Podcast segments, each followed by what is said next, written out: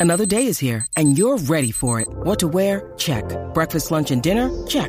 Planning for what's next and how to save for it? That's where Bank of America can help.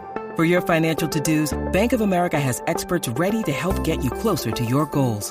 Get started at one of our local financial centers or 24-7 in our mobile banking app. Find a location near you at bankofamerica.com slash talk to us. What would you like the power to do? Mobile banking requires downloading the app and is only available for select devices. Message and data rates may apply. Bank of America and a member FDIC. Buenos días a todos, soy Víctor Abarca y estás escuchando Expreso con Víctor, el podcast sobre tecnología, tecnología que importa y cultura digital. Bien, hoy es el día 1 después de Facebook, sí, porque Mark Zuckerberg anunció ayer el nuevo nombre de la empresa y ahora cuando hablemos de los movimientos de la compañía tendremos que referirnos a ella como Meta. De esto, de TikTok, de HBO y demás cosas te hablaré en este Expreso de viernes.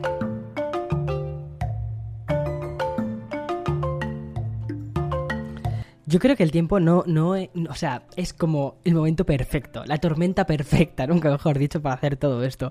Nunca sabremos si ha sido casualidad o no, o ha sido el, mejor guion del mundo, pero bueno, realmente sí que lo sabemos. Igual es, aunque quizás es mejor mirar hacia, hacia otro lado.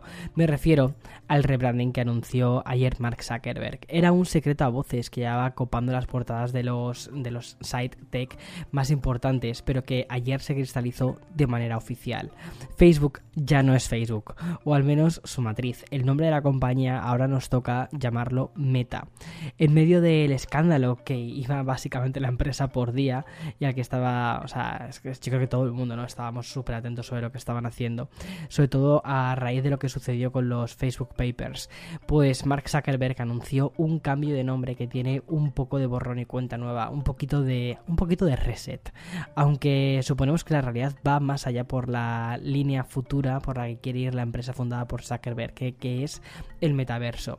La siguiente versión de Internet. Un lugar 3D en el que teóricamente vamos a pasar mucho tiempo en las próximas décadas, desde hardware hasta software, dispositivos, en fin, todo.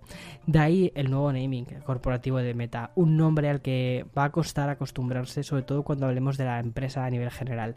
Cuando queramos hablar de cambios en Instagram y ya no, ya no vamos a poder decir Facebook, la empresa, o sea, ya no vamos a poder decir Instagram que es de Facebook, ya tenemos que decir Instagram que es de Meta. Por cierto, un cambio que también engloba el nuevo logo, que es una especie de, símbolo de infinito, algo torcido, lo cual, lo cual me parece fascinante, porque es eso, es eh, en qué parte, o sea, es como si esta especie de realidad alternativa en la que estábamos viviendo en un momento dado se torció un poco hacia un lado y está pasando todo esto. Bueno, aunque el negocio de Facebook, que implica plataformas como Instagram o WhatsApp, genera unos 86 mil millones de ingresos anuales, el objetivo es ir, es ir más allá, a ese universo digital que difuminará más la frontera entre lo físico y lo virtual, donde va a, va a entrar la integración completa de la inteligencia artificial. Pero repito, eso es una cosa muy importante, o una parte bastante importante de este rebranding que es, es muy oportuno, también un cambio, un cambio cosmético. Van a comenzar a cotizar bajo el nombre de Meta y van a poner un par de fronteras entre lo que es la matriz corporativa y Facebook, la red social. Y así lo reconoce Zuckerberg en la propia presentación. Dice, dice así, lee textualmente, nuestra marca va a estar tan estrechamente vinculada a un producto que no es posible que represente todo lo que estamos haciendo hoy, y mucho menos en el futuro. Bien, la verdad es que me parece bastante interesante. Después, probablemente esta sea una de las grandes noticias año, al menos en cuanto a redes sociales. Pero antes de pasar a Twitter, una, plataforma de la que vamos a hacer dentro de poco un programa específico dentro de Café con Víctor, voy a dar paso al sponsor y después continúo, ¿vale? Bien, como te dije antes de la pausa, voy a hablarte ahora de, de Twitter. Eh, no sé hasta qué punto Spaces, la herramienta para chats de audio de Twitter, está pasando más o menos desapercibida. Quizás no solo Clubhouse eh, directamente murió, sino que el formato este de charla en directo, el podcast, o sea, esta especie de podcast extraño, no ha terminado de convencer demasiado. Sobre todo porque el podcast es más fuerte y así lo, lo está demostrando también el último movimiento que ha lanzado Twitter. Y es que Spaces ya se puede grabar con el objetivo de compartir después el audio. Vamos, como un podcast, pero pero con el matiz de que los hosts tendrán 30 días para decidir si publican la grabación o no, después, de, después directamente dejaría estar disponible, aunque Twitter va a permitir a los creadores recuperarlas en un plazo de 120 días. O sea, que es muy interesante, ¿no? Si hay una charla que es interesante, pues ¡pum! Luego se puede volver a publicar pues para que la gente lo escuche. Por su parte, los usuarios van a poder reproducir los audios directamente en el timeline y obviamente compartirlos, que es un poco de lo que va esta red. Antes de pasar a los bloques de entretenimiento, quiero contarte otra novedad, y es que se trata de TikTok. La plataforma china está probando una nueva función de propinas al más puro estilo Twitch o también Twitter. Creo que hace un tiempo ya te había comentado que mm, esto era algo que podía estar dentro de toda la nueva estrategia de, TikTok. Pues bien, ahí está. Eso sí, solo para cuentas de influencers que cuenten con más de 100.000 seguidores y una cuenta blanca y cuyo contenido sea apto para todos los públicos. Bueno, pues es una, es una forma nueva para monetizar, para que muchísima gente pueda monetizar el contenido que hace en TikTok. Voy a pasar a hablar de hablar al bloque de los videojuegos porque si ayer estábamos hablando de los dos económicos de Samsung hoy quiero eh, contarte un poquito sobre las unidades de PlayStation 5 vendidas. Teniendo en cuenta que nos encontramos directamente sumergidos en una crisis de existencias en cuanto a los componentes y los chips o más bien incluso diría casi estamos en una crisis existencial casi. Bueno los 3,3 millones de consolas vendidas en este segundo trimestre fiscal son realmente para celebrarlos, al menos en Sony, y más si lo comparan con el trimestre anterior donde se alcanzó la cifra de 2,2 millones.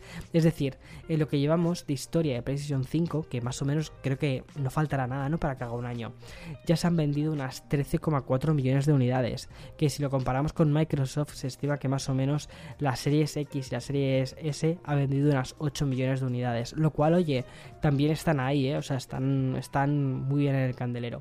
Por cierto, también se han incrementado los datos en cuanto a videojuegos, y es que si el trimestre anterior se vendieron 63,6 millones de unidades, este último trimestre la cifra aumenta a los 76,4 millones.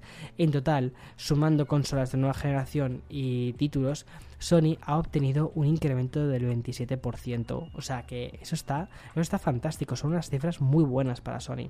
Y de Sony voy a pasar a Google, porque esta semana también hemos conocido una mm, novedosa forma de, de promoción. Y es una forma que tiene. Es un poco una especie como casi de deuda histórica que tiene que saldarse. La de tener la posibilidad de probar un videojuego de forma limitada para probar la experiencia y también la jugabilidad. En definitiva, la de saber si el título es para nosotros o no. Según informan desde el portal de 9to5 Google, el servicio de la nube de Google Stadia será quien implemente esta prueba gratuita que durará 30 minutos. Vamos, como una demo, pero en digital. Aunque de momento solo está probando con el Hello Engineer, en los próximos meses va a ser a nivel global, añadiendo juegos nuevos durante, directamente durante semanas. No estoy seguro, ¿vale? Pero creo recordar que Xbox hace algo así dentro del programa de, del Game Pass a veces te dejan probar algunos juegos antes de comprarlos. Y Nintendo a veces saca estos algunas promociones especiales de juega durante este juego durante el fin de semana y si te gusta pues te lo compras a un precio rebajado tal. Bueno, son, son pequeñas mm, formas para descubrir juegos que quizás han pasado un poquito desapercibido que merecen la pena y ya está. Pero creo que la idea de Google es algo diferente, es directamente hacerlo durante, para todo el catálogo y saber si el juego te gusta o no te gusta. A mí esto me parece fantástico, la verdad, o sea, es, es genial. Bueno, voy a entrar ya en el bloque de las noticias de, de, las plataformas de streaming, que es viernes, ¿vale? Entonces, pues, pues apetece muchísimo, sobre todo para saber qué es lo que vamos a hacer este fin de semana. Como te dije el pasado martes, hoy era el día perfecto para hablar de la transformación de HBO a HBO Max, una migración que ha resultado un poquito, un poquito extraña, un poquito defectuosa, al menos respecto al catálogo.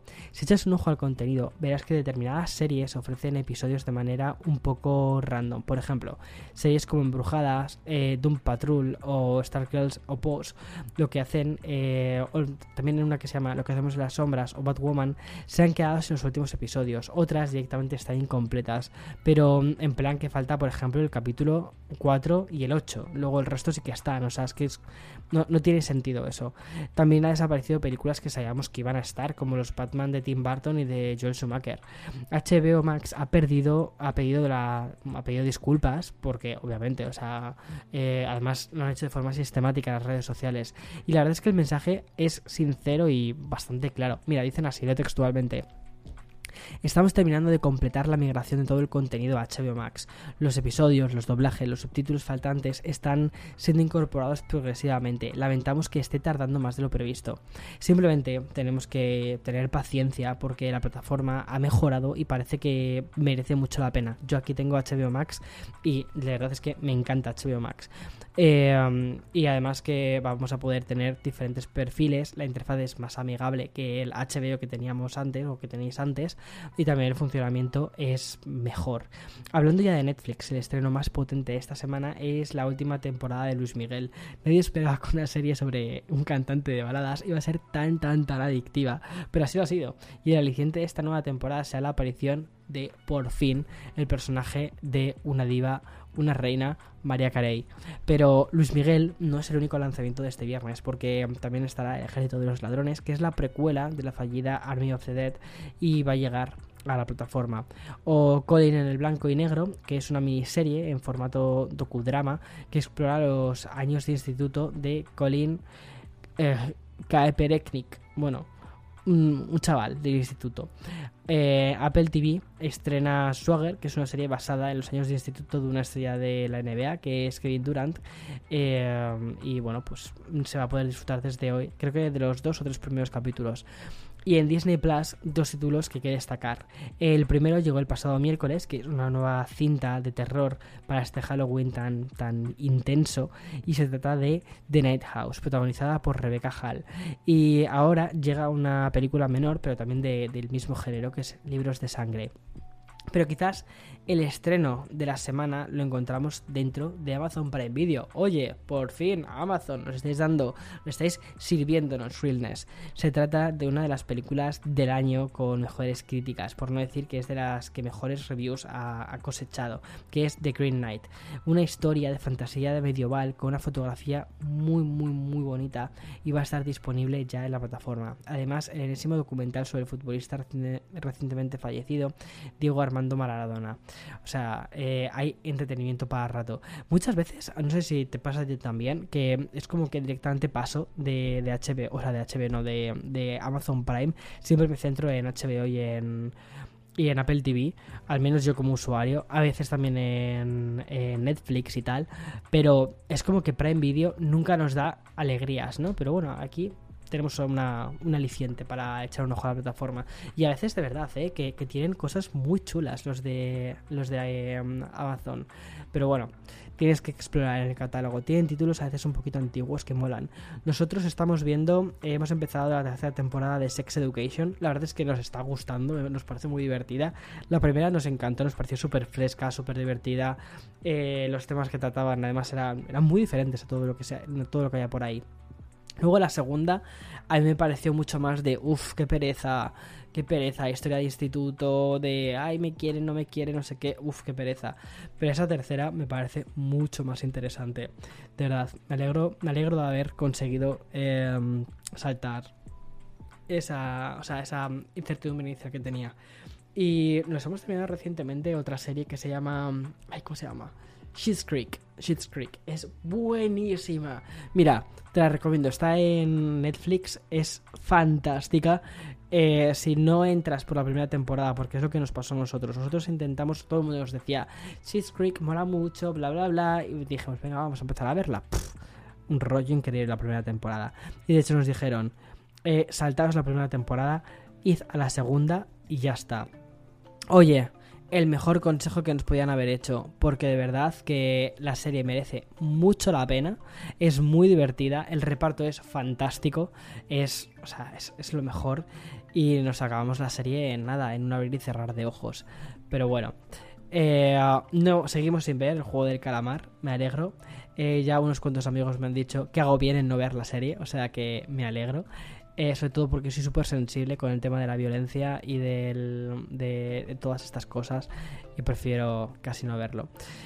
En fin, hasta aquí el programa de hoy viernes 29 de octubre. Último programa de octubre. Toma ya, y lo hemos hecho bien. Eh, espero que tengas un feliz día por delante, un feliz fin de semana. Y nos escuchamos el domingo en Café con Víctor y entre semana con Expreso. Chao, chao.